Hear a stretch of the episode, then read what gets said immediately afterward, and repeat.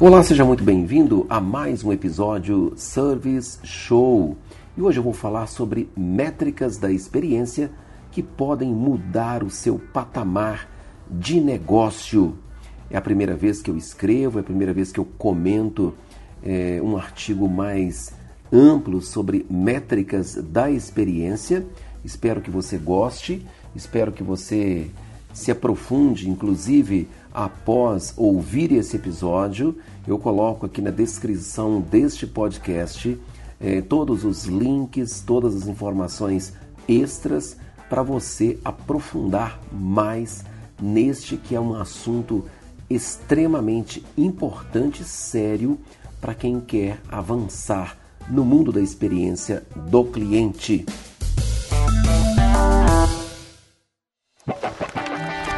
E aí, eu coloco como subtítulo desse artigo Métricas, é, começando com aquela máxima que diz: não se melhora o que não se mede.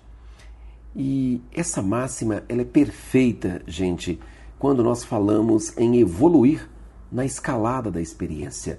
Porque, porque a experiência também ela pode ser medida, aliás, ela deve ser medida.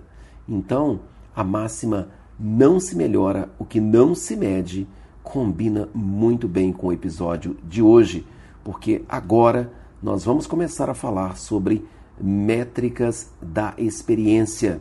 Eu vou comentar aqui para vocês as três principais métricas usadas hoje no mundo corporativo.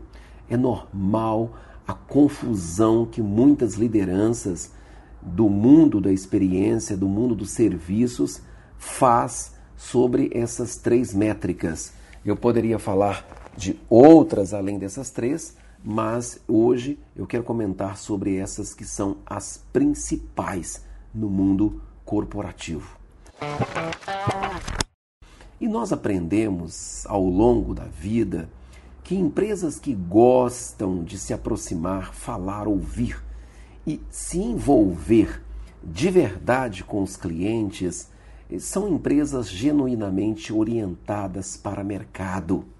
Inclusive, eu já escrevi pelo menos dois artigos que explicam muito bem e dão vários exemplos sobre esse conceito de empresas orientadas para mercado e para clientes. Na descrição desse podcast eu coloco também os links para esses dois artigos importantes que podem ser um bom complemento de conteúdo para você. E essas empresas, gente, elas apresentam um comportamento diferenciado quando o assunto é cliente. Para esse tipo de empresa, uma reclamação, uma sugestão ou crítica elas chegam como presentes, isso mesmo, como presentes. Se você é amigo de um líder ou diretor de startup, sabe bem do que eu estou falando. Empresas que gostam de ouvir o cliente e modelar os seus serviços e produtos para surpreendê-los já estão léguas e léguas à frente da concorrência. Mas por outro lado, existem empresas que se distanciam dos clientes e não gostam, especialmente, de receber reclamações ou broncas deles. Não deixa de ser um tanto chato ter que responder reclamações, conversar com o cliente e entender o que de fato aconteceu. Se você é daqueles que gostam de solicitar a opinião do cliente em diversos é, momentos da jornada desse cliente, você faz parte da boa arquibancada que evolui, que aprende e que mira o sucesso com muito mais consistência. Gente, o mundo mudou. Aliás, o mundo mudou muito. E os modelos, os formatos, as metodologias de pesquisas, elas também mudaram, elas se adaptaram, elas avançaram. Hoje as pesquisas são rápidas, curtas, e muitas vezes exigem do cliente, do usuário, apenas segundos, isso mesmo, segundos de tempo para uma resposta. Todos os dias nos deparamos com as micro pesquisas e em muitos casos é quase impossível não opinar. Um exemplo rápido: o Uber quer a sua opinião assim que você finaliza uma corrida ou se você não pontuou ali na finalização da corrida, quando você abrir a próxima corrida, já vai aparecer ali as estrelinhas para você pontuar.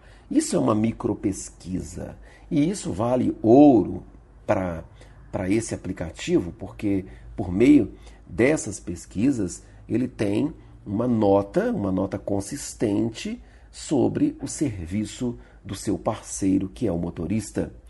E as centrais de relacionamento com o cliente, elas também querem a sua nota tão logo o atendente encerra aí uma ligação. O dono do restaurante, quando ele te aborda após um almoço ou jantar, ele chega na sua mesa e pergunta: "E aí, gostaram do prato?" Ele está querendo aí um feedback, mesmo que seja na situação mais informal, ele está buscando ali um feedback, é claro, para melhorar algum tipo de serviço. As pesquisas, gente, elas servem para extrair as opiniões dos clientes e se apresentam em formatos variados para nos ajudar a melhorar a experiência. Por outro lado, essas pesquisas elas seriam inócuas, inócuas mesmo, se decisões não fossem tomadas em cima de dados, de informações apuradas pelas pesquisas. E do que, que adianta implantar um belo questionário usando um sofisticado sistema com uma amostragem bacana, resultados consistentes e nenhuma nenhuma decisão em cima disso. Não adianta nada, é perda de tempo. Por que então, para muitas empresas, especialmente as pequenas e médias, ainda é tão difícil adotar métricas para melhorar a experiência do cliente? Eu dou a seguir alguns palpites, aliás, são os meus palpites. Eu comento aqui sobre três palpites que representam essas dificuldades. Primeiro, confusão sobre entender e escolher a métrica certa. E isso acontece todos os dias, inclusive já aconteceu comigo nas minhas andanças pelo mundo do serviço, na minha gestão. Aliás, as minhas cabeçadas no mundo do serviço é que me ajudam e me inspiram a escrever esses artigos, que são assim bem ricos em exemplos. Então, essa confusão sobre entender e escolher a métrica certa é o primeiro problema que empresas enfrentam e que justificam a dificuldade para escolher métricas para medir a experiência do cliente. E aí essas empresas, esses líderes, eles perguntam: e aí, nós vamos começar pelo NPS? Nós vamos começar pela pesquisa básica de satisfação? Quantas perguntas eu faço? Quais são as perguntas? Quantas vezes eu pergunto? Qual canal eu pergunto? Né? Ou seja, para quais clientes eu vou perguntar? Qual que é a melhor plataforma? Eh, quem será o responsável pela pesquisa? e vai por aí. Outra dificuldade é não usar os resultados para nada. E não adianta mostrar que sua empresa faz pesquisas todos os dias e não usa os dados para mudar alguma coisa. Se os resultados estão servindo para ajustar processos ou até para demitir pessoas, melhorar serviços e produtos, melhorar a imagem da marca, aí sim vale a pena medir, vale a pena acompanhar. Então, se você está cumprindo é, muito bem, é, usando os dados das pesquisas, mesmo que sejam as micro pesquisas, para mudar alguma coisa na empresa, você está cumprindo muito bem a sua missão como gestor de serviço, como gestor da experiência do cliente, seja lá o título que você carrega. Só coletar dados pode ser uma grande perda de tempo se você não usa. Né? E por quê? Porque os próprios funcionários eles vão perceber isso, eles vão deixar de lado e as suas pesquisas podem cair no descrédito. O terceiro motivo que eu vou comentar aqui é a falta de cultura voltada à audição. Eu estou usando essa expressão voltada à audição que significa, gente, ouvir o cliente. Tem liderança que não tem ouvidos para ouvir o cliente.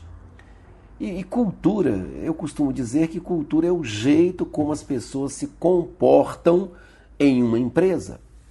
Se ouvir o cliente não é tema importante em nenhuma pauta, em nenhuma reunião de lideranças, reunião de diretoria, é claro que o nível de dificuldade será muito maior.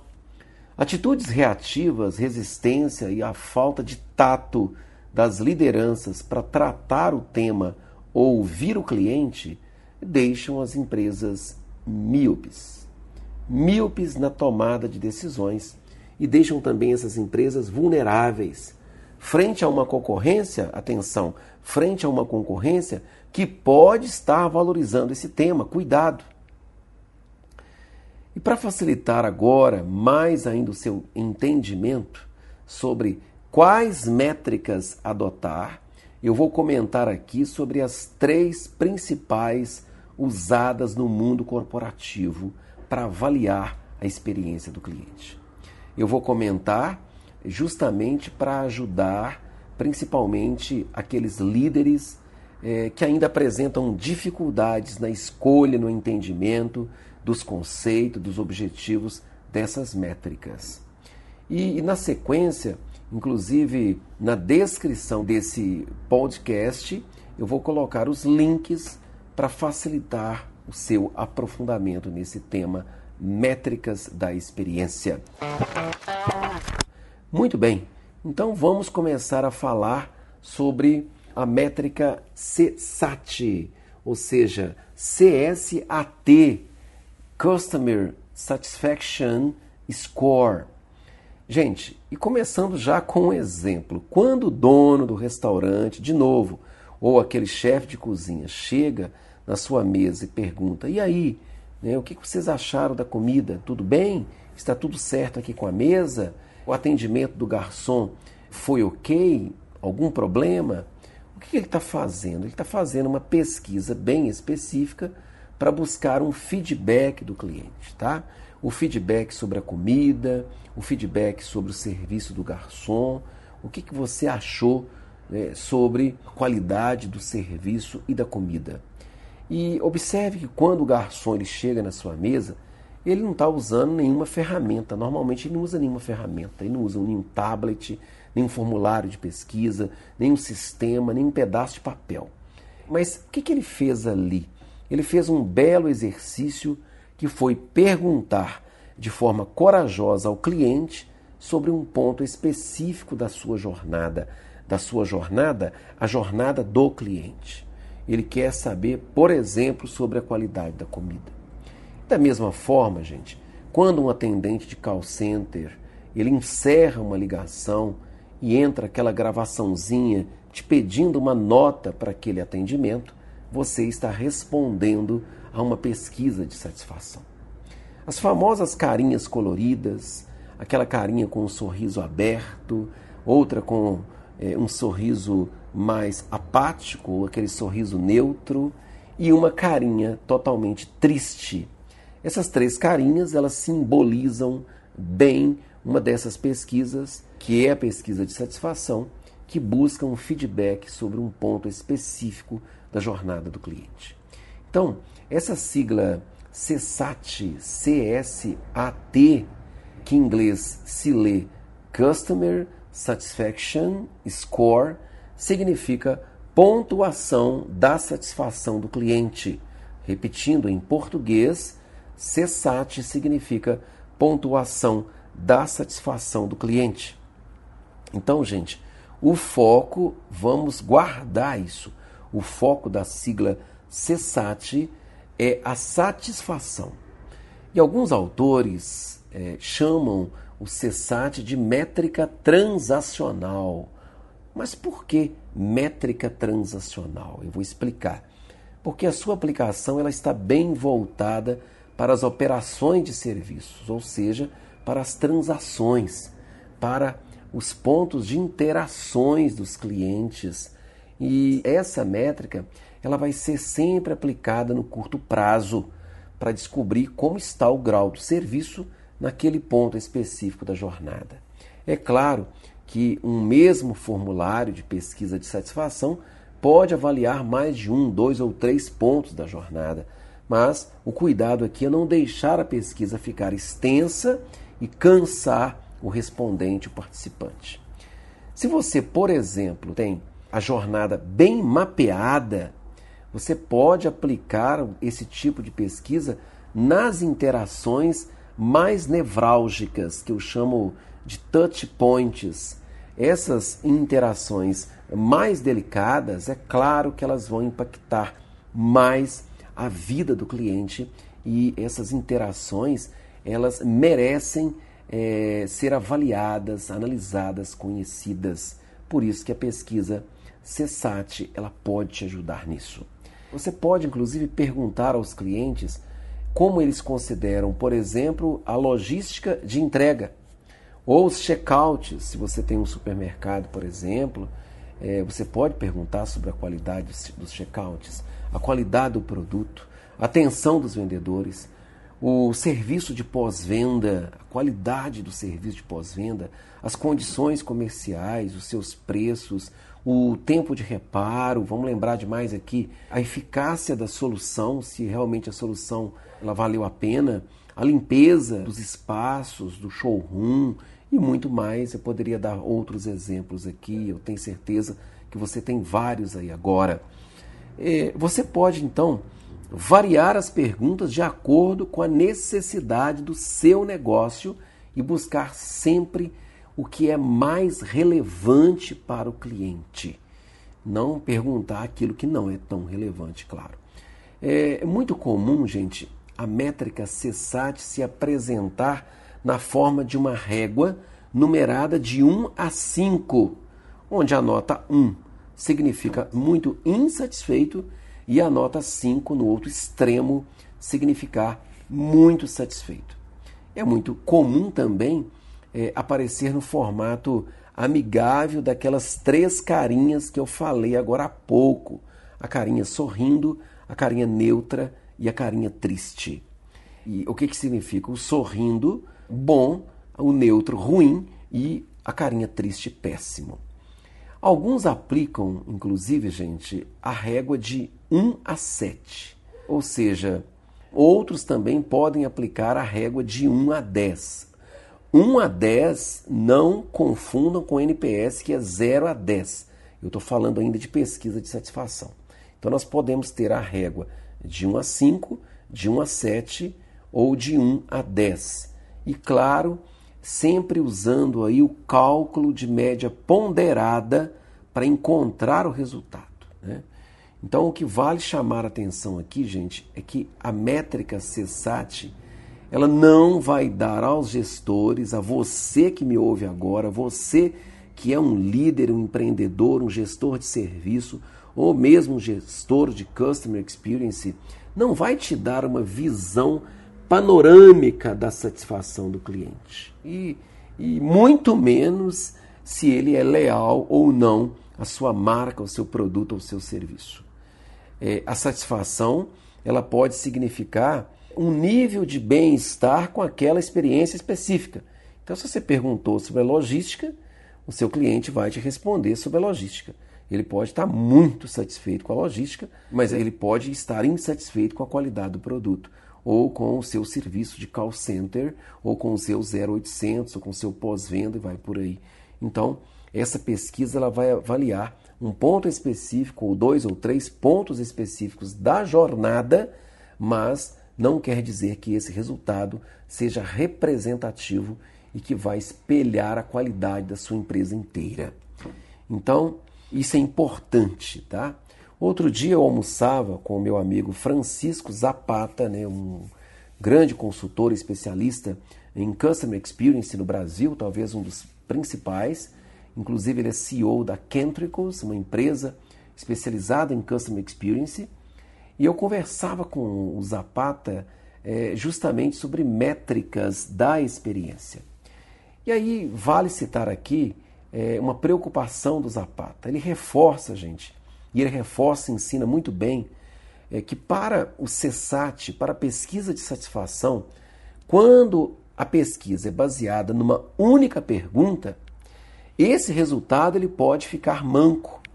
Não que ele esteja totalmente errado, não é isso, mas ele pode estar incompleto para análise. Por quê? Porque o cliente ele pode estar satisfeito com o atendimento dos funcionários, por exemplo, os funcionários são gentis, atenciosos, simpáticos e preocupados com a sua satisfação, mas o cliente ele pode estar insatisfeito com o tempo gasto para solucionar o problema dele. Ele esperava ter a solução do problema em 24 horas e a empresa demorou aí pelo menos 15 ou 20 dias. Então, nada contra com é, aos funcionários, né, a, a atenção, o respeito dos funcionários, inclusive a empatia dos funcionários sobre esse atraso. Mas o cliente está insatisfeito com o atraso. Então, se o cliente ele dá uma nota alta para um único atributo, a pesquisa ela vai avaliar somente um vértice da experiência. E muitas vezes, gente, o cliente, para não ficar de saia justa com a empresa, ele acaba dando uma nota maior naquele único item específico, tá? Então, o que que o Zapata ele aconselha para as pesquisas CSAT, as pesquisas de satisfação? É claro que isso vai depender do seu segmento. Não quer dizer que o que eu vou falar aqui agora tem que ser preto no branco, a ferro e fogo para sua empresa, nada disso. Mas o Zapata, ele ensina que o ideal é avaliar três perguntas específicas. A primeira, uhum, a satisfação em relação à rapidez do serviço. Ou seja, perguntar o quão rápido, por exemplo, foi o reparo do objeto que ficou lá na assistência técnica. O quão rápido foi a revisão do seu automóvel que ficou lá na concessionária, o quão rápido foi a solução do problema. Então, nessa pergunta, quando você faz uma pergunta sobre a rapidez, o tempo do serviço, é claro que o foco aqui está no tempo. Então vamos anotar. Primeira pergunta, foco no tempo. A segunda pergunta, satisfação em relação à solução do problema. Não adianta resolver o problema e atender rápido demais e atender errado. Ou seja, consertar rápido e não consertar direito. Essa segunda pergunta, ela vai evocar se o problema principal ele foi satisfatoriamente resolvido. Então o foco aqui é a solução. Seu problema ele foi resolvido de forma satisfatória. E a terceira pergunta ela envolve a satisfação com o atendimento em si. Ou seja, essa pergunta vai questionar sobre a cordialidade, a atenção, a simpatia, a empatia, como que foi é, a qualidade do atendimento. O foco aqui vai ser o relacionamento. Observe que o cliente ele pode estar muito insatisfeito é, com a parte relacional, funcionários atrevidos, mal educados, grossos, e muito satisfeito com o tempo de solução do problema e até também satisfeito com a qualidade da solução do problema. Muito bem, vou falar agora da segunda métrica, que é o CES, em inglês CES, Customer Effort Score. Gente, e por coincidência, recentemente eu publiquei um artigo cujo título é Por que é tão importante reduzir e eliminar atritos nas relações com o cliente. Se você não leu ainda esse meu artigo, é, pesquise lá, ele é bem recente, é, talvez de umas duas ou três semanas. É, pesquise lá nas páginas do Service Show e é um bom material, é um bom complemento para você entender de verdade essa métrica CES, o Customer Effort Score que significa, gente, o índice do esforço do cliente. E quando eu escrevi esse artigo, como né, a importância de reduzir e eliminar atritos, o objetivo foi provocar reflexões sobre o segundo pilar do Customer Experience, que nada mais é do que redução do esforço. Então tem tudo a ver. A métrica CES, que é o índice de esforço do cliente tem tudo a ver com o segundo pilar do Customer Experience, que é redução do esforço. E naquele artigo eu listei vários exemplos, pelo menos sete exemplos ou áreas onde os atritos são muito comuns, justamente para te provocar. Como material complementar vale a pena, muito a pena. Agora vamos avaliar algumas perguntas que eu faço para você aqui agora. Olha só. A empresa facilitou a resolução ou a solução do seu problema? Quanto esforço você teve que fazer para devolver um produto? Quanto esforço você teve que fazer para comprar no site da empresa? Quanto esforço você teve que fazer para falar na central de atendimento? Quanto esforço você teve que fazer para preencher o cadastro? Seja lá no balcão, lá no check-in ou no meu site, aliás, no site da sua empresa. Outra pergunta: foi fácil acompanhar a chegada do produto pelo site? Foi fácil instalar o equipamento usando o serviço de tutoria ou manual de instruções?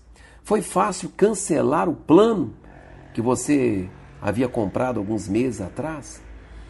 Gente, observe que essas perguntas que eu acabo de fazer aqui é justamente para entender o quão fácil ou difícil foi se relacionar com a empresa em situações distintas. A natureza das perguntas foge ao já habituado estilo de uma pesquisa de satisfação. A pesquisa de satisfação ela não vai perguntar isso. E a própria pesquisa de NPS, que é o Net Promote Score, também não vai perguntar quanto esforço você teve para fazer ou para preencher o cadastro, é, quanto esforço você teve que fazer para comprar no site, para devolver o produto, para consertar aquele relógio lá na assistência técnica e vai por aí. Né? O quanto você estaria disposto para indicar para um amigo ou parente, isso não é índice é, de esforço do cliente, isso é NPS. Então não vamos confundir aqui, tá? As perguntas que eu citei aqui, é, elas exemplificam, gente, muito bem a métrica chamada Customer Effort Score, que é também conhecida pela sigla CES ou CES em inglês. E no português significa pontuação do esforço do cliente ou índice do esforço do cliente, que é a mesma coisa. Esse conceito, gente, de medir o esforço do cliente, ele nasceu na Universidade de Harvard e, na época, os resultados da pesquisa demonstraram que 94% dos clientes que tiveram problemas com uma empresa, agora atenção, mas que fizeram pouco esforço para resolvê-los, disseram que voltariam a fazer negócio com a organização. Vamos traduzir aqui o que, que essa pesquisa disse. Olha só. 94% dos clientes, gente, pesquisados, eles tiveram problemas com as empresas, mas eles tiveram é, pouco esforço, pouco esforço, eles perderam pouco tempo, eles se desgastaram pouco para resolver esses problemas. Então, é claro que eles dariam aí mais uma chance de comprar, mais uma, duas, dez, cinquenta chances de comprar essa empresa. Olha só que frase interessante. Então vamos ficar atento. Vamos ficar atento por quê? Porque se você reduz atrito, se você reduz esforço, se você dá tempo ao seu cliente, você está dando um enorme presente para ele. Isso vale grana, isso vale dinheiro, tá? Isso vale grana. Vamos, vamos pensar aqui agora juntos. Se você já passou por dificuldades para resolver um problema com uma empresa. Pense, você já tentou cancelar um plano, por exemplo, de telefonia, de TV a cabo, o que for, e você teve que repetir a história várias vezes, você teve que chamar atenção, tentar ligar várias vezes, perder um tempo danado. Né? E você, é claro, se você isso aconteceu com você, você passou por atritos e você demonstrou um esforço, às vezes sobrenatural, para resolver um contratempo. Gente, o CES não veio para substituir o CESAT, ou seja, a pesquisa de pontuação do esforço do cliente, ela não veio para substituir a pesquisa de satisfação do cliente. E também não veio para substituir nada de NPS. Claro que não. As três métricas existem e as empresas aplicam. Mas essa métrica CES chegou de forma poderosa como um complemento para ajudar a aferir um ponto nevrálgico na experiência do cliente, que é o esforço que ele faz para conseguir alguma coisa. E aí, gente, hoje, já de uma forma mais atualizada, o CES é apresentado numa escala de 1 a 7, ó, 1 a 7, e que os autores chamam de CES 2.0. Então, a pergunta é a seguinte: a empresa tornou fácil a solução do meu problema? E aí você teria nessa pesquisa sete itens para escolher um. Primeiro, discordo totalmente. Segundo, discordo. Terceiro, discordo parcialmente. Quarto, neutro. Quinto, concordo parcialmente. Sexto, concordo. E sétimo, concordo totalmente. Então, essa é a metodologia atualizada, ou seja, a empresa tornou fácil a resolução do meu problema, e aí você tem sete itens para escolher um. Antes, meus amigos, antes de 2013, era uma metodologia diferente, apelidada de CS 1.0, e ela na época focava cinco alternativas de respostas. Ou seja, quanto esforço você teve que fazer para devolver um produto, como exemplo de pergunta. Muito baixo, baixo, neutro, alto e muito alto, ok? Se você está fazendo dessa forma, não quer dizer que está fazendo errado, mas, é, segundo especialistas, você usar sete perguntas, você está abrangendo muito mais a análise completa do esforço do cliente. Muito bem. E para calcular o CES, gente, é importante também usar a média ponderada, onde a fórmula é a seguinte: CS é igual ao número total de ocorrências que a sua empresa teve, dividido pelo número total de respondentes. E claro, eu quero fazer um comentário aqui muito merecido. Eu não poderia deixar de mencionar aqui um belíssimo conteúdo entregue recentemente né, pelo Lucas é, Hensel e a sua equipe do Gorilla App, que desenvolveram senão o melhor e-book que se tem notícias sobre a métrica CES, ou seja, índice de esforço do cliente. Você pode encontrar o link na descrição aqui desse podcast. Parabéns, Lucas, pelo belo conteúdo que vocês fizeram sobre a métrica CES. E agora, por fim, eu vou comentar sobre o NPS, o Net Promote Score. Claro, você já deve ter ouvido falar do NPS. Esse artigo eu não faço para os especialistas em Customer Experience. Muitos me, me acompanham, claro, mas é, o artigo, o episódio de hoje, é justamente para quem tem dificuldade entender os conceitos dessas métricas, ou seja, das principais métricas que avaliam a satisfação do cliente. E o NPS, claro, é uma das métricas mais utilizadas e popularmente conhecida no mundo todo, gente. Empresas famosas usam o NPS, empresas pequenas, não importa. Infelizmente, muitos profissionais ainda não entenderam o seu verdadeiro conceito e utilizam o NPS pensando que estão avaliando aspectos da operação, ou seja, avaliação da satisfação do cliente.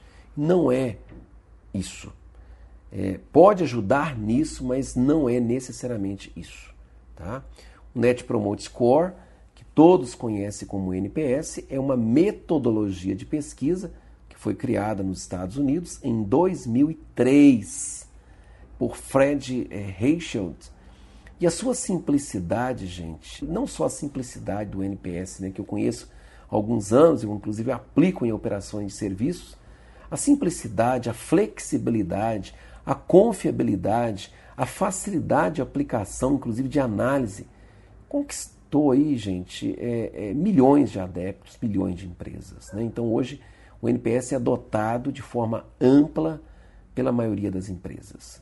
E foi criado, inclusive, com o objetivo de, de medir o grau de lealdade dos clientes de qualquer tipo de negócio. E o título do livro do Fred, ele já define por si a essência do NPS, porque o título do livro é a pergunta definitiva, que é conhecida também em inglês como The Ultimate Question.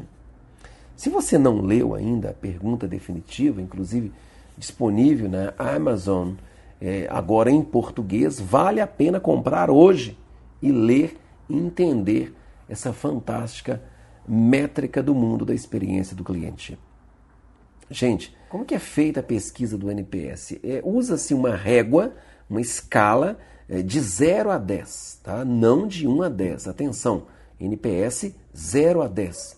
E a pergunta: o quanto você indicaria a empresa X a um amigo ou parente? O quanto você indicaria o serviço ou produto ou a marca para um amigo ou parente? E aí você tem é, escalas, pelo menos três faixas que explicam o 0 a 10. A primeira faixa, 0 a 6, que são as notas que representam os clientes detratores. O que, que são os clientes detratores, gente? Esses clientes eles tiveram a sua vida piorada após o relacionamento com a empresa. Muito possivelmente eles não voltariam a fazer negócio com aquela empresa e, claro, eles não vão falar bem dela, ao contrário, vão falar mal daquele, daquele atendimento, daquela experiência negativa e o seu depoimento será negativo. Então, clientes detratores, eles votam, eles marcam na pesquisa 0, 1, 2, 3, 4, 5 ou 6. Observem que o sarrafo do NPS é mais alto, porque é, quem marcar aí de 0 a 6 é considerado um cliente detrator. E a outra faixa, 7 e 8, são notas que representam os clientes neutros, ou seja, os neutros apresentam baixo nível de lealdade, ou seja, eles não vão advogar a favor da sua empresa. Normalmente é um cliente mais infiel, ele pode mudar rapidamente para outra empresa e mudar por pouco. Então, ele vai comprar, comprar o básico, ele não está claro, é, é, assim, encantado com o seu atendimento, com o seu serviço, então ele dá uma nota neutra, que é 7 ou 8. Muito bem, 9 e 10 são as notas que representam os clientes promotores, e esse grupo é dos entusiastas, tá? Essa palavra é muito interessante, dos entusiastas. São os interessados, eles dão feedbacks e até defendem a marca eles vão para a delegacia se for preciso para te defender. Eles defendem a marca, defendem a empresa e eles falam muito bem para os seus amigos e parentes, inclusive para os prospects, né, que não compraram de você ainda. E quem dá uma nota 9 ou 10 normalmente são os clientes leais. Como é que eu calculo o NPS? Gente, é simples. Eu calculo pela forma NPS é igual ao percentual de promotores menos o percentual de detratores. Então, eu vou exemplificar aqui. Se você teve, por exemplo, 60% de promotores, 30% de neutros e 10% de detratores, a sua fórmula será 60 menos 10, que é igual a 50. Observe que na conta eu não incluí os 30% dos neutros. Por quê? Porque esse número ele não entra na fórmula, na conta matemática aqui. Eu vou pegar o percentual total de detratores e, e vou diminuir aí do percentual de promotores. Então eu vou ter um número 50, claro, e isso é o resultado do meu NPS. Um outro exemplo: 50% de detratores, 10% de neutros e 40% de promotores. Então eu vou ter 50% de detratores, 10% de neutros e 40% de promotores. Então eu vou ter aí 40% de promotores menos 50% de detratores. Eu vou ter uma nota de menos 10, 40 menos 50, menos 10. Observe que como a régua ela varia aí de menos 100 a mais 100, o NPS ele pode cair também na escala negativa. Nesse exemplo que eu acabei de dar, o total de promotores, 40 menos o total de detratores, 40 menos 50 menos 10, ok? E então a escala ela varia de menos 100 a mais 100.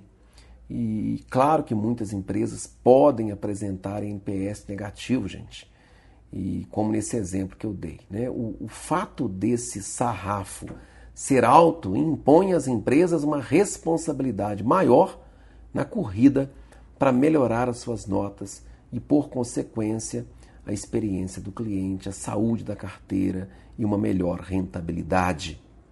Dizer que o NPS de 50 pontos é bom ou ruim pode ser relativo, vai depender de cada segmento. Você tem que saber qual que é o benchmark aí do seu segmento? A metodologia apresenta uma zona de classificação que facilita o entendimento de onde você está e onde você pode chegar com a gestão dessa métrica. Então eu tenho aí a zona de excelência, seu NPS. Ele está entre 76 e 100 pontos, você já atingiu a zona de excelência, que é maravilhoso. A zona de qualidade, entre 51 e 75 pontos, a zona de aperfeiçoamento entre 1 e 50 pontos e a zona crítica, que é um NPS menos 100 a 0, que é toda a faixa de baixo, toda a faixa negativa, menos 100 e 0. Muito bem. Como conclusão dessas breves linhas que eu escrevi, desses comentários que eu fiz aqui hoje desse episódio, nós só temos boas notícias quando falamos de métricas da experiência. Aliás, como estamos sempre antenados neste assunto, gente, mensuração da experiência é uma das seis disciplinas do Customer Experience, muito bem explicadas lá no livro Outside In, de Kerry Bodini e do Manning. E eu acho que esse é um link muito forte para justificar todo o investimento de tempo nesse assunto, esforço, aliás, métrica da experiência. Porque mensurar a experiência é uma das seis disciplinas do Customer Experience. Então nós estamos muito bem alinhados aqui hoje de que todo esforço em melhorar a experiência do cliente é importante. Seja na estratégia, no conhecimento do cliente, na cultura, no design, na governança. Mas se você não adota boas métricas para mensurar tudo isso, meu caro, você não alcançará êxito na escalada da experiência. De novo, vale a frase do subtítulo desse tema de hoje: Não se melhora o que não se mede. Que inclusive é uma frase inspirada nas máximas de William Edward Deming, que todos conhecem, claro.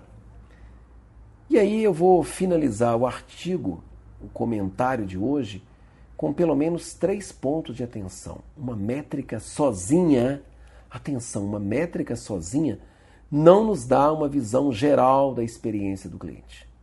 Se você está buscando feedback de partes específicas da jornada, você poderá analisar como está a experiência naquela interação.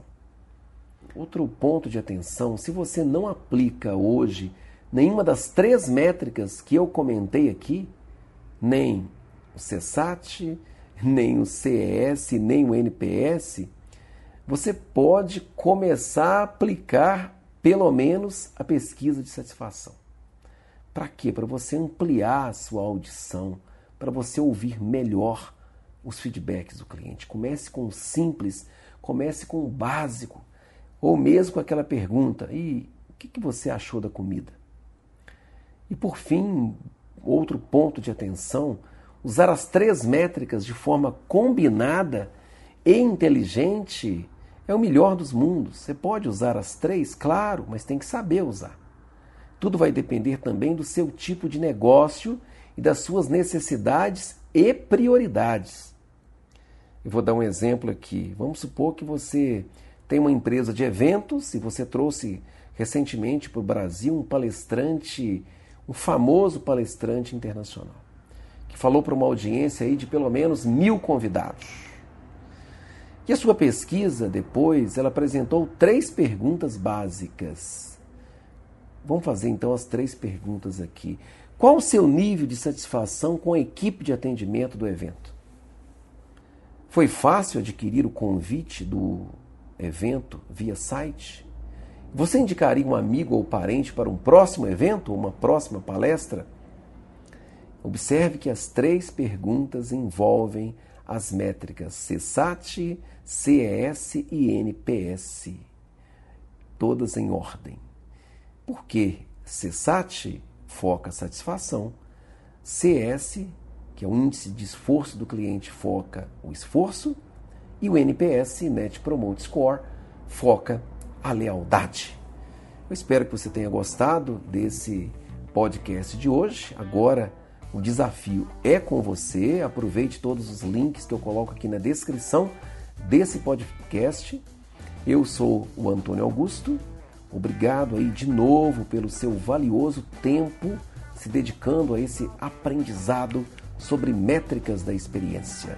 E eu te vejo em breve em mais um novo episódio. O meu abraço.